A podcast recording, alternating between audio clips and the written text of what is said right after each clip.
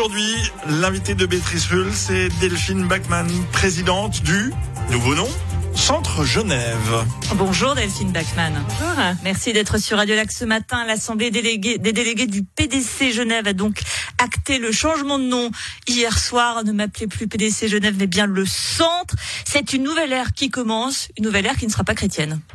Alors c'est une nouvelle ère qui commence, c'est juste, c'était un moment important pour nous. Euh, L'Assemblée des délégués était largement représentative de la base du parti, avec beaucoup d'élus, beaucoup de membres, euh, d'élus municipaux aussi. Euh, donc c'était un moment important.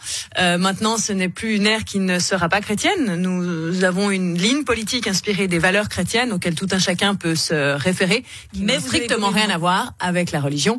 Mais dans le nom, la référence était pour euh, le commun de la population, euh, voilà, trop sous, trop axé sur sur la religion et faisait probablement euh, fuir des, des, électeurs potentiels. Donc la démarche a été entamée il y a déjà deux ans au niveau national, euh, puisqu'on a un potentiel électoral estimé à 5-6% de plus, avec un nom, disons, qui ne fait plus référence à la religion. Un potentiel électoral qui pourrait augmenter encore plus, puisque vous avez également acté hier une fusion, ou plutôt englobé le PDC, le centre devient le parti de l'ambition, dites-moi Delphine Bachmann. Mais je crois que le PDC a toujours eu euh, une certaine une certaine ambition et je souhaite continuer à ce que ce soit ce soit comme ça. Euh, nous avons l'ambition en tout cas d'être euh, le, le, le, centre et le leader au centre en termes de, de politique. ce fameux trait d'union. Alors je, je n'irai pas jusqu'à manger les autres. Le, le, PBD Genève, même si nous l'absorbons par fusion, n'avait pas forcément la même composition aujourd'hui que dans d'autres cantons de Suisse. Mais c'est vrai que ce nouveau nom nous positionne comme leader sur l'échiquier politique euh, à cet emplacement-là. Euh, cette capacité de faire le trait d'union, ce juste équilibre entre la responsabilité individuelle et collective, ce respect aussi de la liberté de chacun et euh, cette solidarité que nous avons toujours eue envers les plus faibles de notre société. Donc voilà où est la ligne politique aujourd'hui. Elle se réaffirme au centre. Ce jeudi 30 septembre, c'est aussi un jour de grève des fonctionnaires de la ville de Genève. J'ose vous demander si vous les comprenez. Alors, je suis je les, je les comprends dans le sens où je respecte le fait qu'ils aient envie de défendre euh, leurs conditions euh, de travail et leur salaire. Je, je, les comprends un peu moins dans le sens où j'estime qu'ils font partie de ceux qui sont aussi privilégiés par rapport à cette crise. Euh, je ils n'ont pas été euh, touchés dans leur emploi, dans leur salaire. Ils n'ont pas eu l'inquiétude de fermer une entreprise à, à la fin du mois. Euh, je crois que dans la crise que nous vivons, la solidarité, c'est aussi savoir reconnaître quand on a une certaine qualité de vie, une certaine sécurité de l'emploi, euh, pour que, eh bien, ma foi, les budgets puissent être aussi affectés à celles et ceux qui souffrent plus euh, aujourd'hui. Les fonctionnaires, ils sont un peu dans le collimateur du centre, hein, tout de même, puisque vous avez euh, lancé une initiative pour limiter l'embauche des fonctionnaires, donc là de l'État. Plus précisément, le texte interdirait au Conseil d'État d'engager du personnel en cas de budget déficitaire, ce qui arrive tout de même vous en conviendrez assez souvent à Genève. Ça fait du bien de tomber tac tac sur les fonctionnaires. Alors c'est pas du tout une initiative qui est anti-fonctionnaire. Euh, je crois bien au contraire. Favorable. Alors non non mais il faut il faut se poser la, il faut se poser la question autrement. C'est-à-dire c'est pas parce qu'on limite l'embauche des fonctionnaires qu'on ne reconnaît pas la compétence aujourd'hui de la fonction publique et les, les la fonction qu'elle doit avoir. Je crois simplement que au niveau du Conseil d'État il n'y a jamais de choix et de priorités qui sont mises. Donc c'est systématiquement euh, des dépenses qui se qui se qui se cumulent en fait, sans réflexion et sans priorité. Et ça, ça nous pose un problème. Et ça fait des années et des années qu'on demande ces réformes structurelles, mais on a des, des, des résultats qui sont mieux maigrissimes.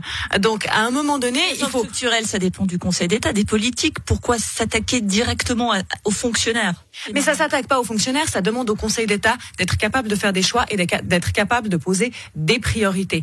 On assimile toujours que pour avoir plus de qualité, il faut plus de quantité. Mais c'est faux. Aujourd'hui, c'est pas parce qu'on a augmenté les, les, je veux dire, on a toujours augmenté largement plus que la population euh, les postes dans la fonction publique. Est-ce que pour autant aujourd'hui le citoyen est mieux servi? Est-ce que pour autant aujourd'hui le citoyen a accès à plus de prestations ou à de meilleures prestations? Moi, j'en ai pas l'impression. Donc, ce qu'on demande, c'est d'être capable de faire des choix, d'être capable de poser des priorités, comme tout entrepreneur d'ailleurs qui est une entreprise, qui a un budget, qui doit s'y tenir. L'État n'est pas une entreprise. L'État n'est certes pas une entreprise, mais il peut s'inspirer en tout cas du principe qui est on ne dépense pas plus que ce qu'on a et on doit être capable de faire avec ce qu'on a parce que à Genève, on a énormément d'argent. Donc euh, on a une masse euh, budgétaire qui est très importante. Donc euh, est-ce que à l'heure actuelle tous les projets sont nécessaires? Est-ce qu'on peut pas s'appuyer plus sur les communes? Est-ce qu'on peut pas s'appliquer aussi, appliquer plus aussi le principe de subsidiarité, travailler avec le milieu associatif?